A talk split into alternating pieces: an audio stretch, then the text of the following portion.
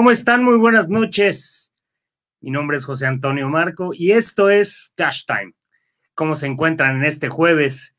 Pues el día de hoy, con una grata sorpresa, nos acompaña una, un invitado muy especial. Eh, traemos un tema muy, muy interesante.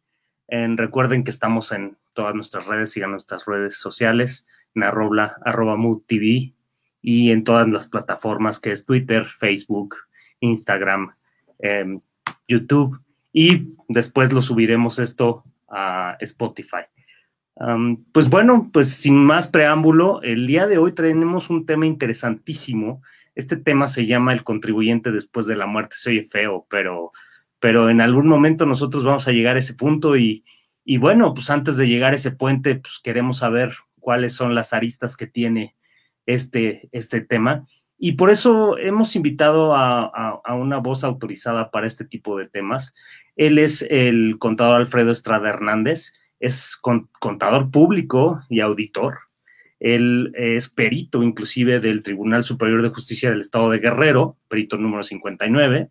Es socio fundador de asesor de despacho contable. Tiene más de 40 años de experiencia en todo lo que es materia contable, de auditoría, tanto en el sector privado como en el sector público, inclusive teniendo cargos eh, de esta envergadura como ser director general de la Comisión de Agua Potable y, Alcantarillado de, de, Tasco, ¿no? Y bueno, pues también es presidente del Corporativo Internacional de Profesionistas ESRO y Asociados. Entonces, pues tiene mucha experiencia en este tema y quiero darle la bienvenida al contador Alfredo. Contador, ¿cómo se encuentra usted? Muy buenas tardes, gracias por acompañarnos. Tan noches ya. Bueno, aquí sí, noches, no sé si en Tasco ya son noches también. bueno, yo creo que, que para caso práctico, tardes, noches, ¿verdad? Perfecto. Pues bienvenido, bienvenido al programa, bienvenido, muchas gracias por, por aceptar esta invitación. Y, pues bueno, un poquito hablar de estos temas que de pronto son un, poco escabrosos, eh, eh, un tanto complejos a veces, con ciertos tabús, con ciertas cuestiones en donde pues de pronto no queremos hacerlo, pero pues tarde o temprano tenemos que hacerlo, ¿no? Y, y muy enfocado a esto, por eso le denominamos a, este, a, esta, a esta plática justo como el contribuyente después de la muerte. ¿Por qué? Porque, pues bueno, nosotros de alguna manera no pensamos más allá de esa línea de meta y qué es lo que pasa después de la línea de meta una vez que, ya no nos encontramos nosotros este, presentes para resolver este tipo de circunstancias, ¿no? Entonces, pues un poquito entrado al tema, este, pues yo quisiera preguntar, pues como contribuyentes, ¿qué, implicaciones tenemos al momento de ya no estar presentes al momento de, un deceso o al momento de que uno muere. ¿Qué, complicaciones nos, pueden, nos puede traer esta, esta situación?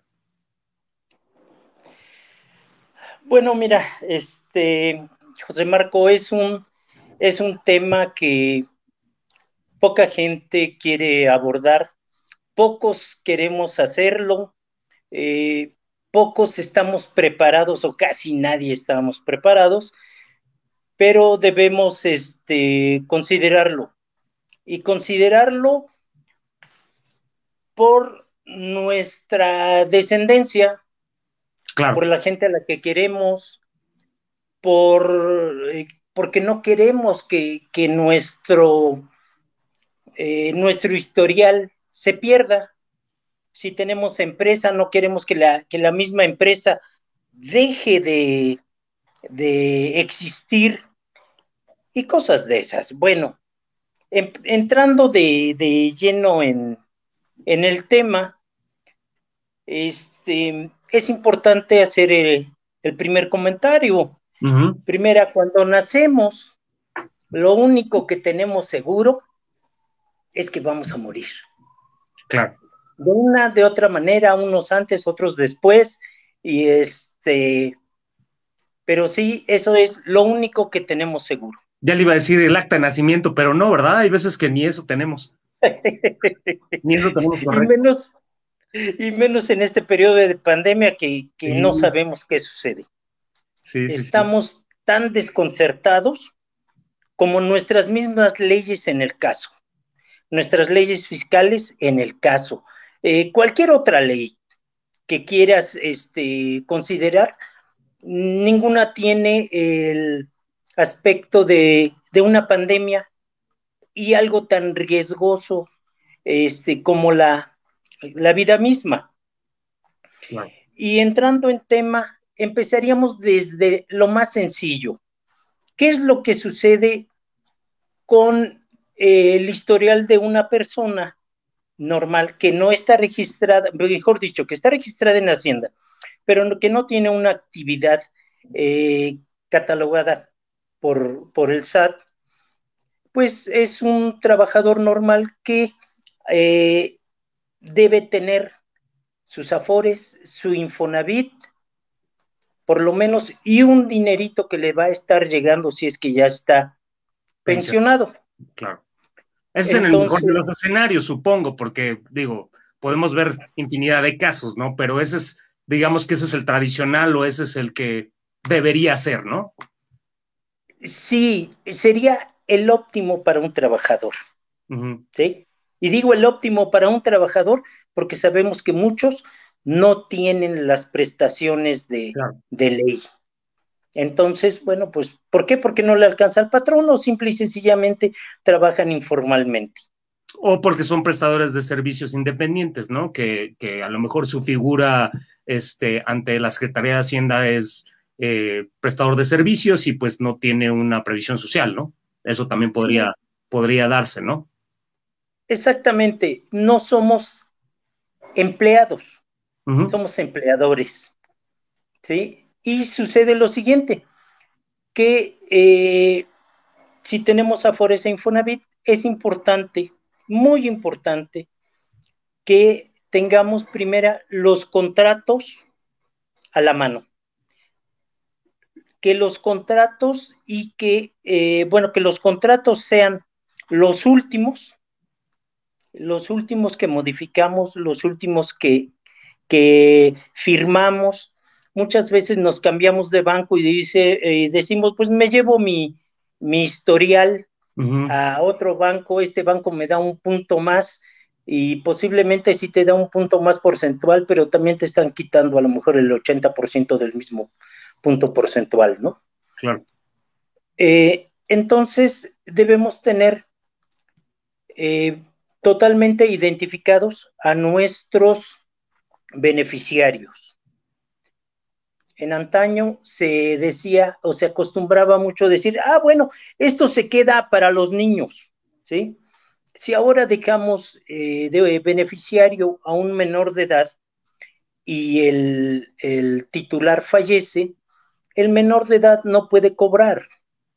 Claro. Hasta tener la mayoría de edad y entablar un juicio contra determinada autoridad para poder reclamar.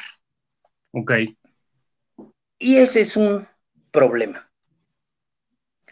Muchas veces, ok, el juicio no es problema, se pasa rápido, pero resulta que en el testamento, pensando que sí lo hicieron, eh, en el testamento no se nombra eh, o no se redacta que se tiene un importe en Afores y que el beneficiario es fulano de tal.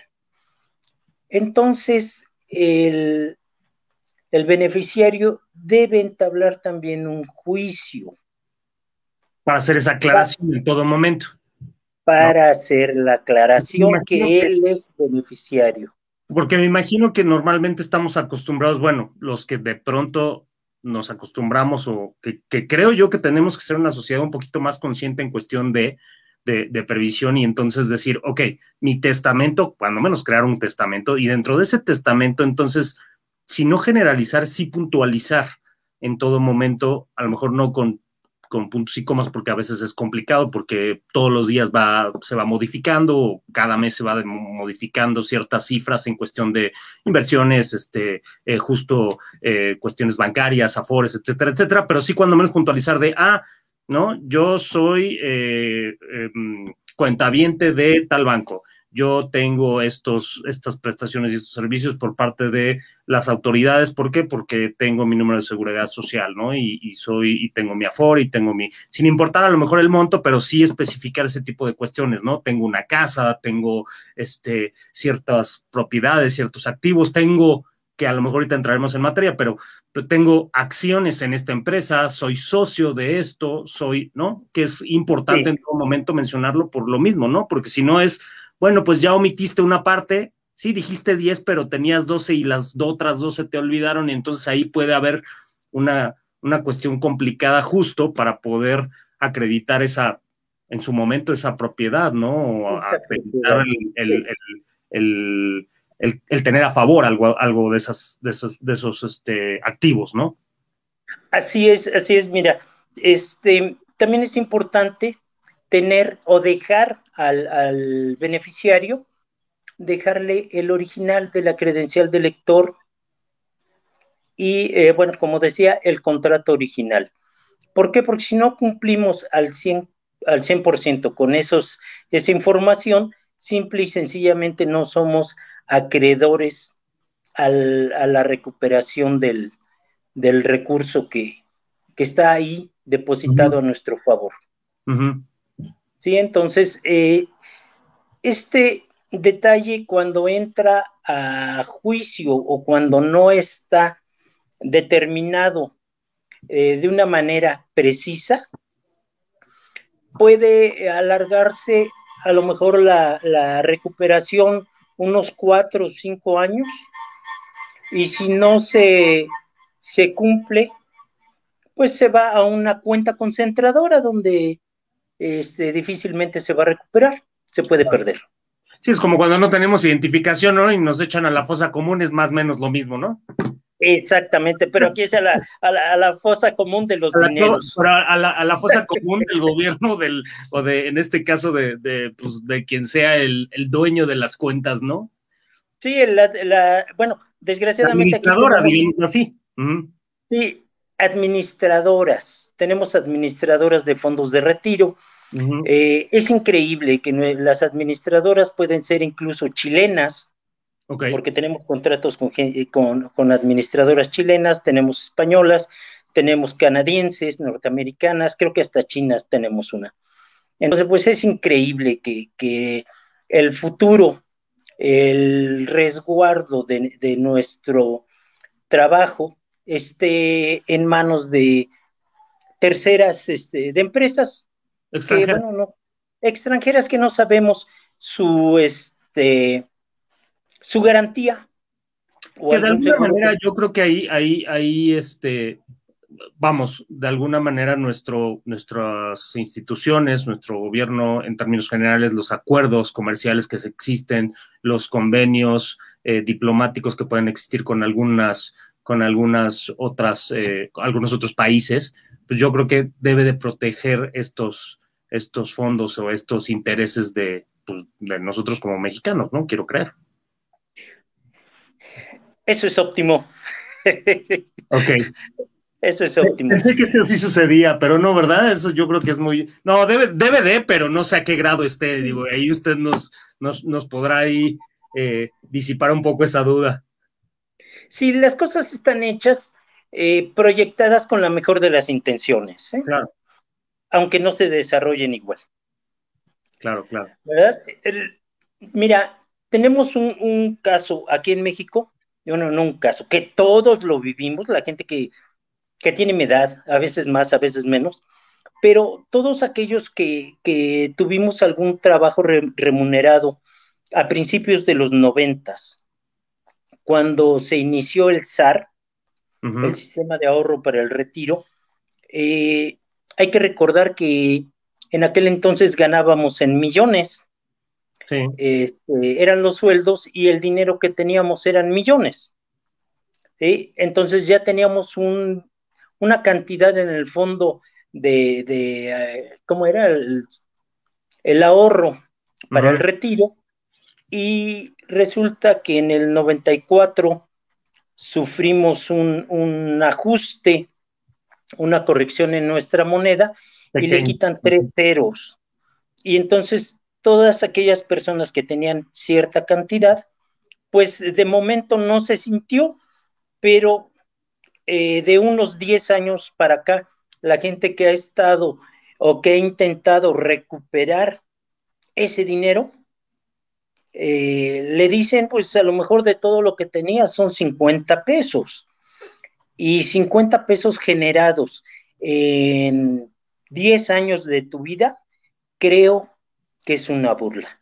Sí, claro, sí, por supuesto. Sí, obviamente el cambio, el cambio, eh, el cambio de ceros, digamos, así, que, que, que, lleva, que lleva, que lleva justo a esta nueva denominación, a quitar, a, que se provoque una, una inflación, a que de alguna manera existe una devaluación en nuestra moneda. Y aunado a eso, el valor del dinero en el tiempo, pues se conjuga para que de pronto los beneficiarios tengan pues muy poco rendimiento en su ahorro, ¿no? Entonces, eh, sí, no, tiene toda la razón.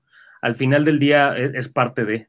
Estamos, eh, estamos aquí en Cash Time, estamos con el contador Alfredo Estrada, eh, platicando un poquito de, sobre qué pasa con el contribuyente después, cuáles son las implicaciones una vez después de la muerte, ¿no? Y no evidentemente para los que se van, sino para los que se quedan, ¿no? Todo lo que son beneficios y demás, claro.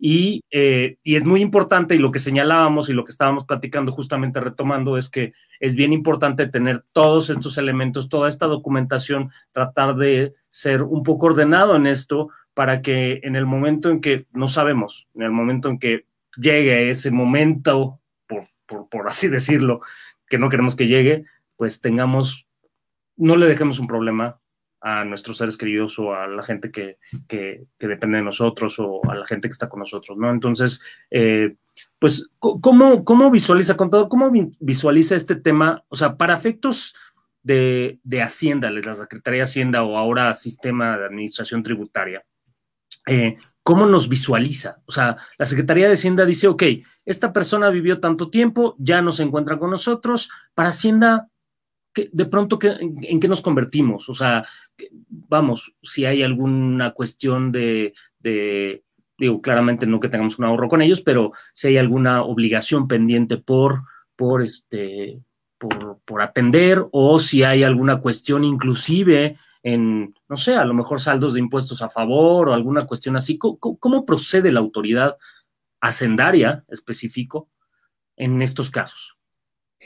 Bueno, eh, pues ya el tema ya está sobre la mesa. Vamos a, abordarlo al, al 100. Es muy, es muy sencillo. Para la Secretaría de Hacienda, eh, al ver tus cuentas, porque fiscalmente tienes un, historial, un historial de actividad eh, en la cual rindes rindes cuentas a, Hacienda y tienes que pagar impuestos. Entonces, al momento del fallecimiento y sobre todo en estos casos donde el COVID no te avisa, de momento te hospitalizan y ya no regresas, ni viste a tus familiares, ni ellos te vieron, ni nada.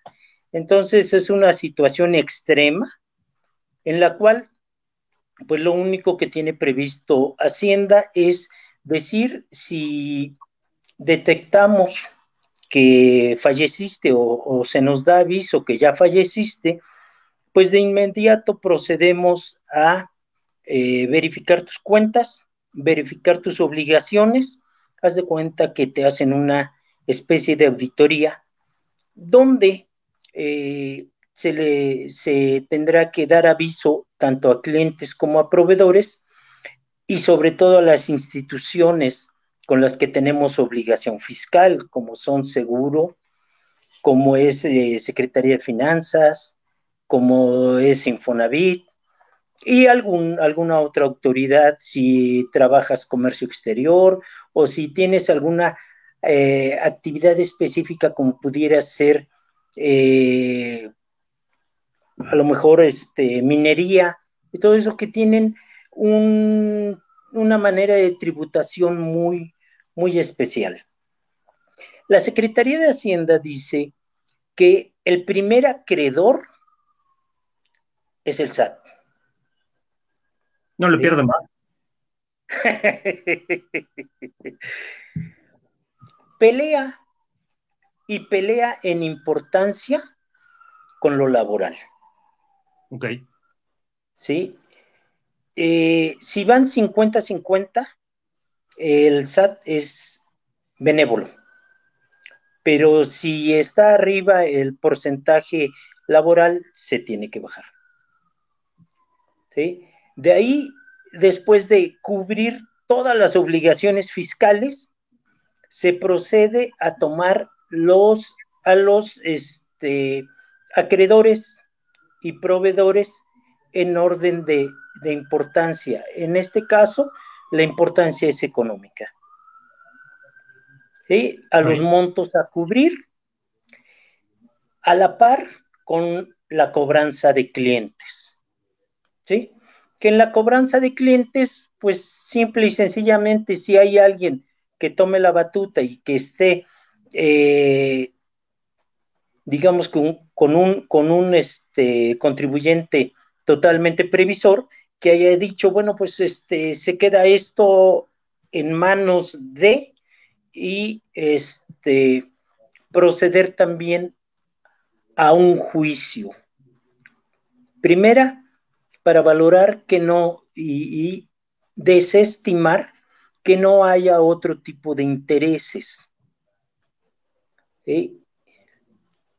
Terminando eso, se debe verificar y así como se cruzó la información con el banco, así se tiene que cruzar con eh, el testamento, donde debe estar involucrado toda la actividad comercial.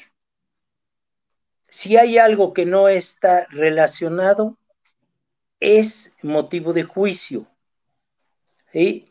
Y si eh, el contribuyente omitió algún dato para este, algún dato relevante que tenga que ver con el negocio, con la empresa o con el futuro de la misma, pues tendrá que, irse a, los juzgados para, para darle la validez y el reconocimiento a través de, primero del juzgado con una sentencia y posteriormente pasar al ámbito fiscal, que después de cierto tiempo se tiene que solicitar la cancelación del registro federal de contribuyentes. Es decir, ese registro ya no se puede utilizar. Se bloquean los sellos digitales, se bloquean la firma y lo único que, se, que dejaría activo el SAT es eh, el poder accesar con la clave CIEC para cumplir con las obligaciones fiscales. A grosso modo, así es, todos, perdón, todas las empresas y todos tienen algo de similitud.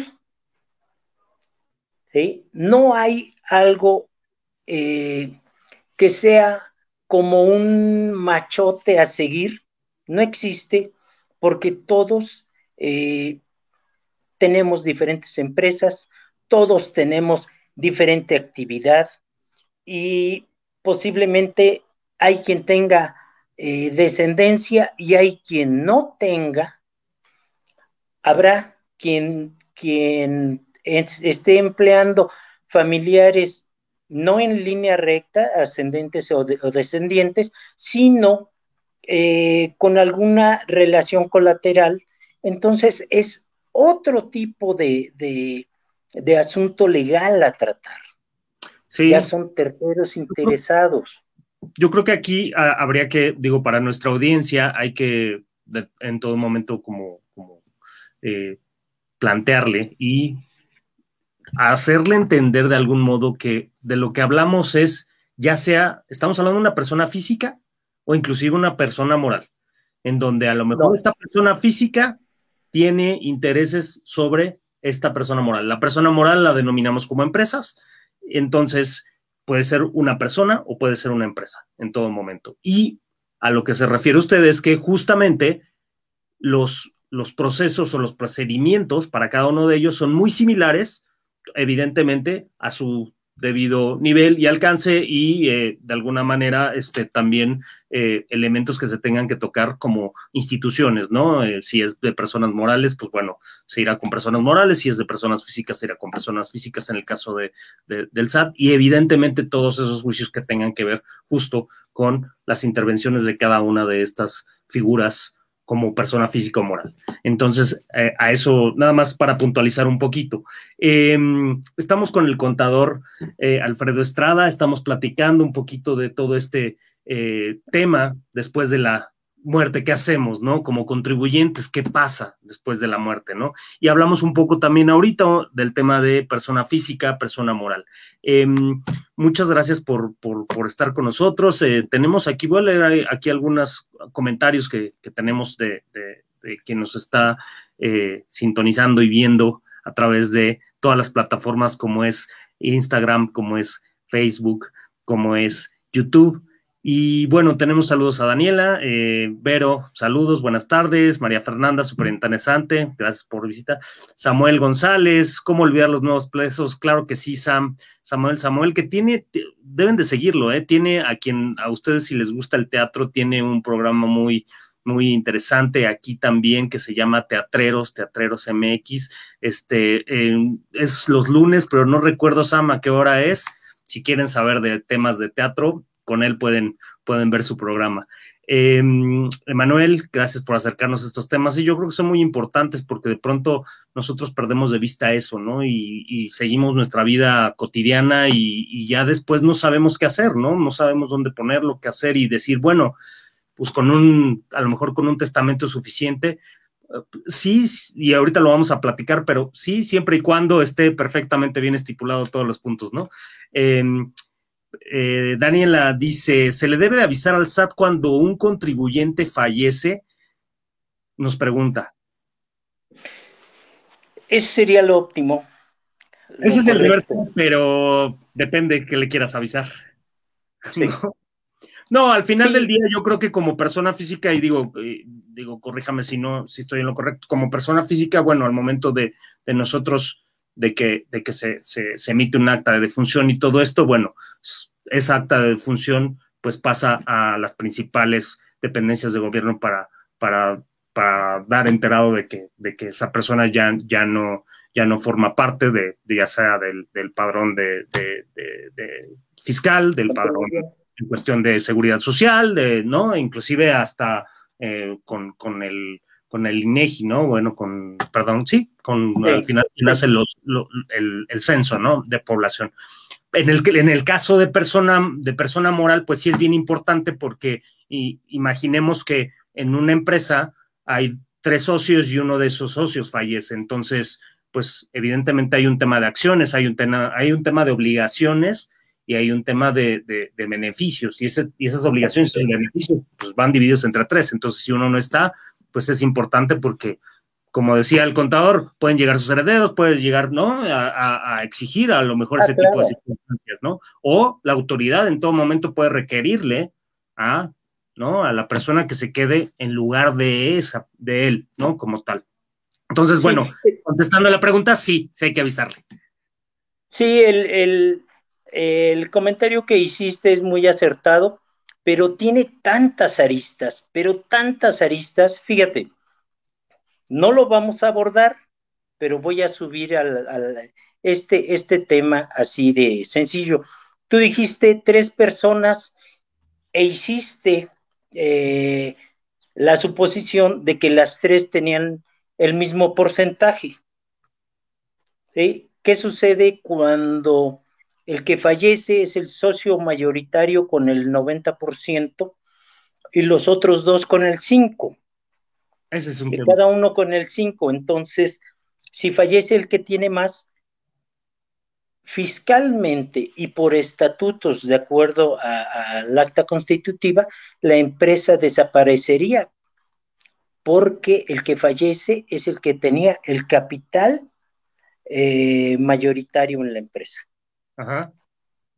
Y de ahí, bueno, toda la serie de, ideas que a uno se le, se le ocurra ese es, el, escenario peor, ¿no? Si de los tres en todo momento los otros dos representan más de las dos terceras partes, pues no, no, no, hay, no hay problema, ¿no? ¿Por qué? Porque, bueno, pues de algún modo se puede, se puede, se puede solventar, ¿no? Pero justo, ese es uno de los casos más complicados, ¿no?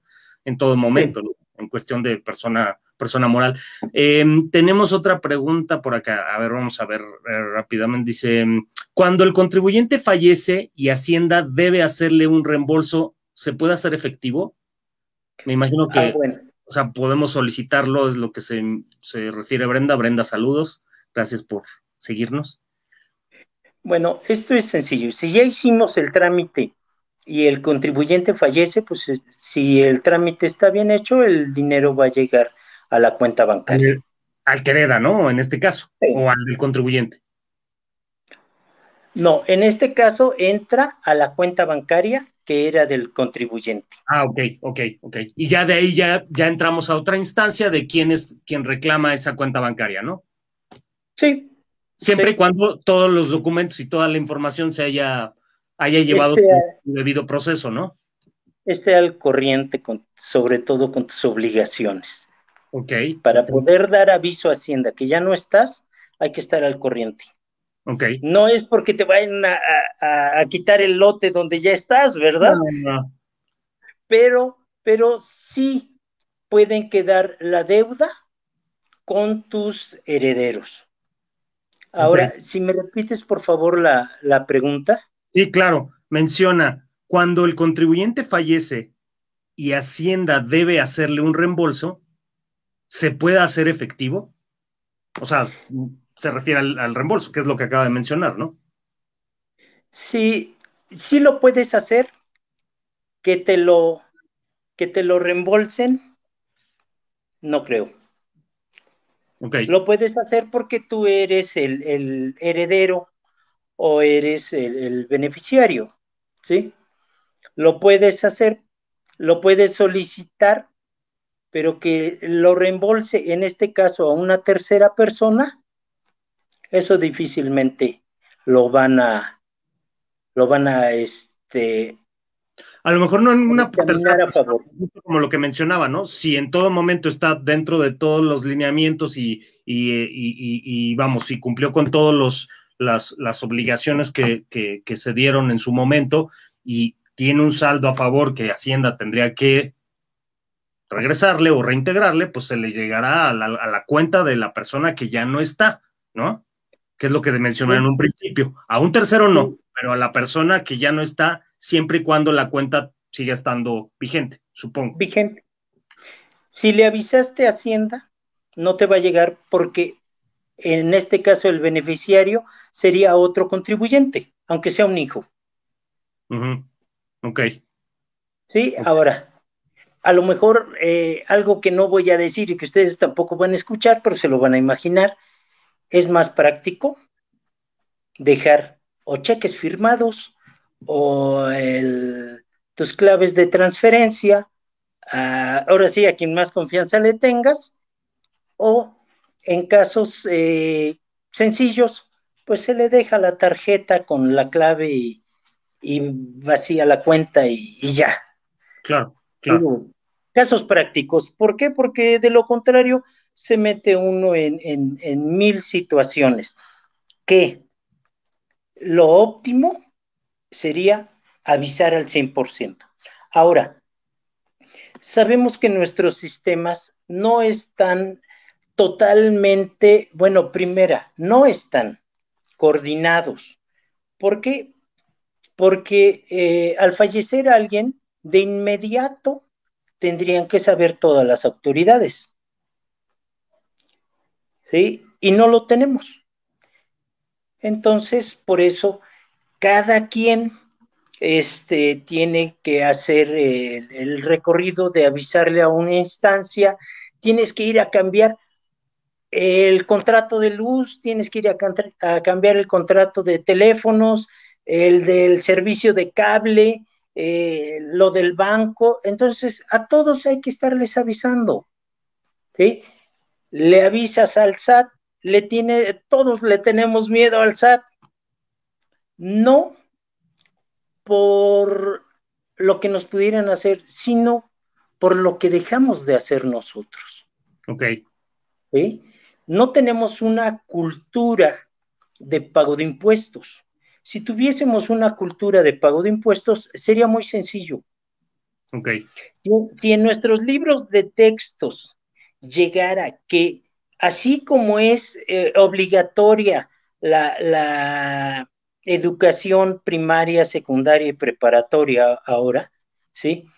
Fuera obligatorio decir, paga impuestos, paga impuestos, paga impuestos a partir de tu mayoría de edad o de, de tu generación de riqueza, tienes la obligación de cumplir con Hacienda pagando impuestos. No tenemos esa cultura, no podemos eh, empezar a educar a gente de 50 años y decirle, tienes que empezar a pagar impuestos, porque son... Es el deber ser al final del día, o sea, así debe ser, ¿no? El problema es que también no, nosotros, aunque existen muchos que, dijeran, que dicen, bueno, yo sí pago impuestos, pero de pronto pues exigimos que esos impuestos realmente sean buena, bien aprovechados y desafortunadamente en países como el nuestro vemos que no son tan bien aprovechados. ¿no? Para, para lo que realmente fueron creados. Digo, no me voy a meter en temas ni políticos ni nada, porque yo, y, y, la verdad no es, no, no es el, no es el caso, pero, pero si fuera eso, estoy completamente seguro. De hecho, justo con lo que menciona, Samuel menciona aquí y hace un comentario, dice, creo que ni en vida SAT hace devolución, estoy totalmente de acuerdo contigo, Sam. Y luego dice, eh, a mis contadores, a mí mis contadores me, me, han sugerido que incluso no, no lo solicite porque eso hace que el SAT nos ponga la lupa en auditorías. Pues sí, desafortunadamente, sí, eso, eso es muy común, ¿no? Usted ha visto N cantidad de casos, ¿no? Este, contador Alfredo, de, de bueno, yo voy a solicitar la devolución de mis, ah, vas a, vas a solicitar la devolución, a ver, pásale por acá para ver qué te voy a devolver, por qué te voy a devolver, ¿no? Entonces, siempre es como, como, como el tema que menciona es temible Hacienda, ¿no? Entonces, y este no debería de serlo, la realidad es que debería de ser muy transparente. Desafortunadamente, pues hoy por hoy, hoy más que nunca, pues como es una de las fuentes importantes de ingreso de nuestro país, ¿por qué? Pues porque el petróleo ha caído eh, de forma importante, ¿no? Como, como, como ingreso con este tema del, del COVID y pues no hay tanto turismo, entonces otra fuente de ingreso. Eh, entonces las fuentes principales de ingreso, pues de pronto se empiezan, cuando menos este, estos, estos últimos años, se han ido opacando y pues lo que tiene que hacer el gobierno de pronto es decir, ok, vamos a ahora imponer este impuesto, ahora vamos a hacer esto, ahora vamos a generar, ¿no? Es lo que ha sucedido al final del día. Ahora no le pongan este, caricaturas a las a los cajas de cereal, ni animales porque entonces yo los voy a multar, ¿no? Entonces, cuestiones de ese tipo en donde entramos ya en, cosas de pronto absurdas, pero es una forma de, hacerse llegar de recursos. Sí, de generar. Mira, este, el comentario de, Samuel, ¿verdad? Sí, Samuel.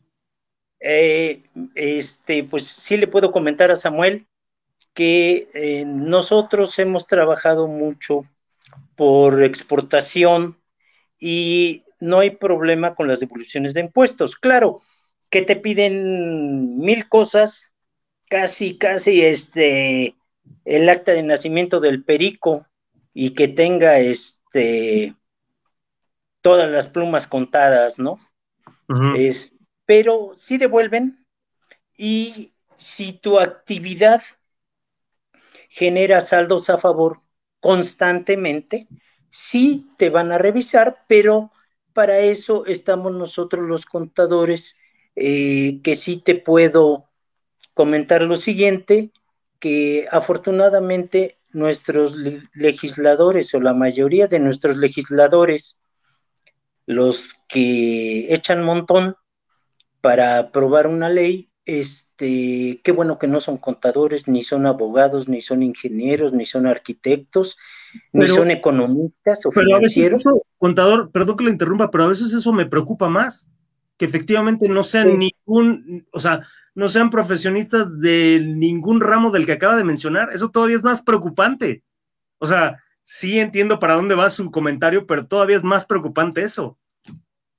Que, que desgraciadamente nuestras leyes son, eh, cuando las ve otro país, la crítica es de risa. Sí, totalmente. Nos consideran como, como ignorantes.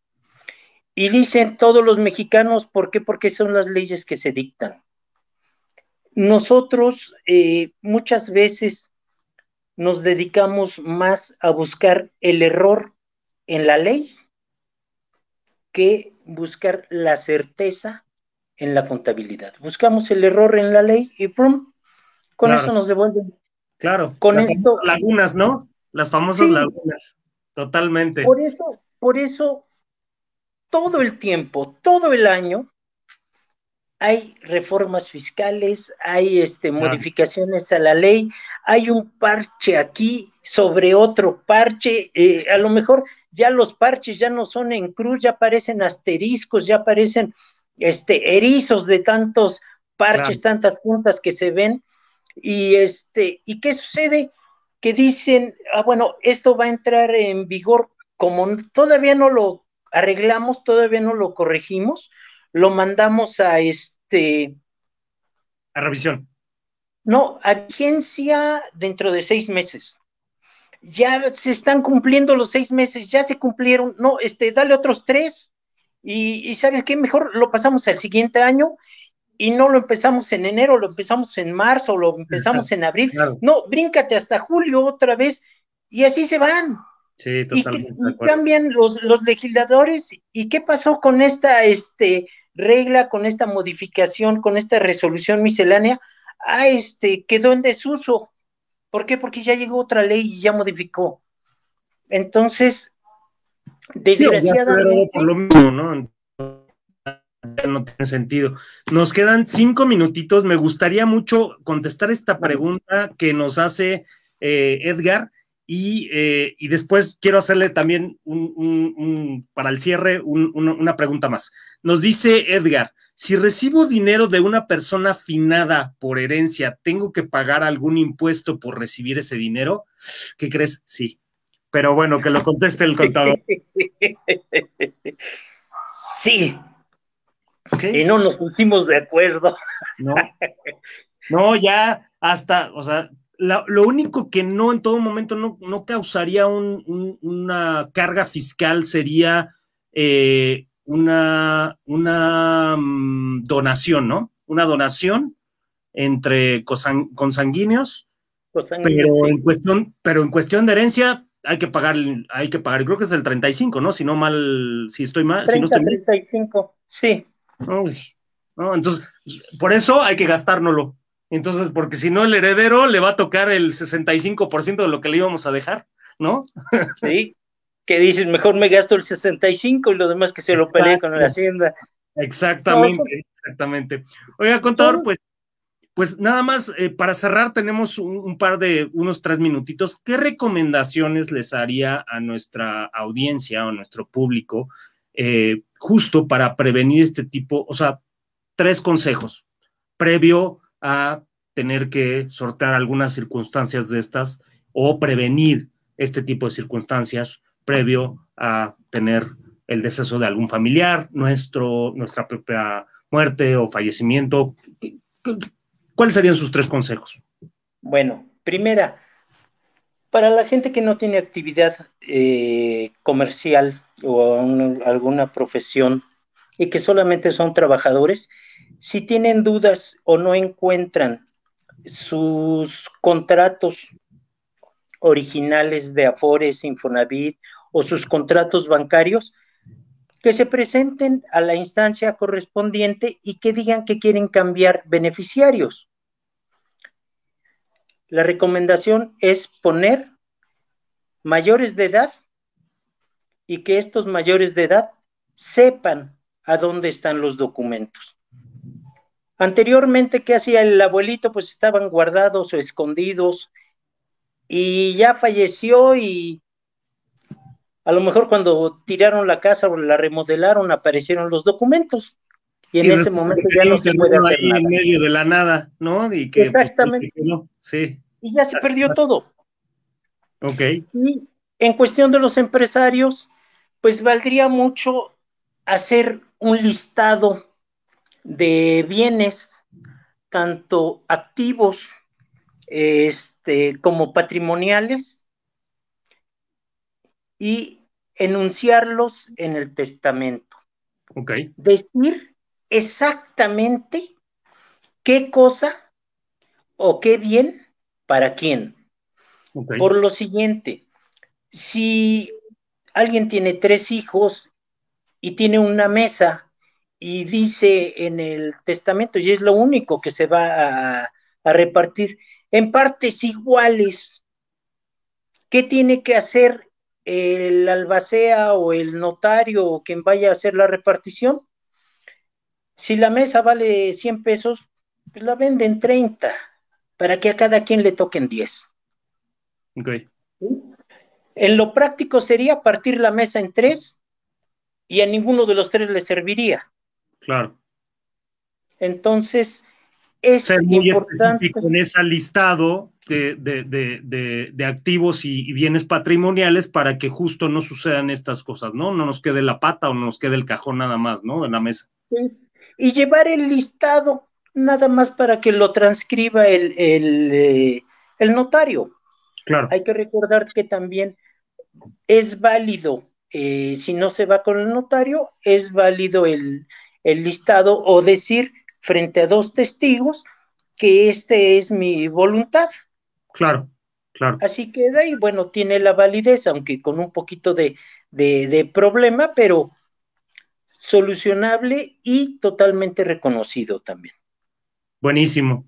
Pues, contador Alfredo Estrada, pues muchas gracias, gracias por acompañarnos. Eh, fue una plática muy, muy, muy amena en cuestión del tema, aunque ninguno queremos llegar a eso, este, pero pues en algún momento vamos a llegar. Y es importante tener esas previsiones, ¿no? Y con estos consejos que nos dio, agradecemos mucho. Eh, están pasando sus, sus eh, eh, sus datos de, correos electrónicos por quien quiera contactarlo y, siéntanse libres para poderlo hacer cualquier duda que puedan tener. Si también eh, quieren en nuestras redes sociales escribirnos, si tienen alguna duda, déjenos la duda y con mucho gusto la podemos contestar posteriormente. Eh, agradecemos mucho a todos su visita. Recuérdenos, estamos en arroba MUTV. estamos en todas las plataformas como es Instagram, Facebook, YouTube. Eh, no dejen de seguirnos los jueves 7 pm. Esto fue Cash Time. Yo soy José Antonio Marco. Gracias por acompañarnos. Hasta la próxima. Buenas noches.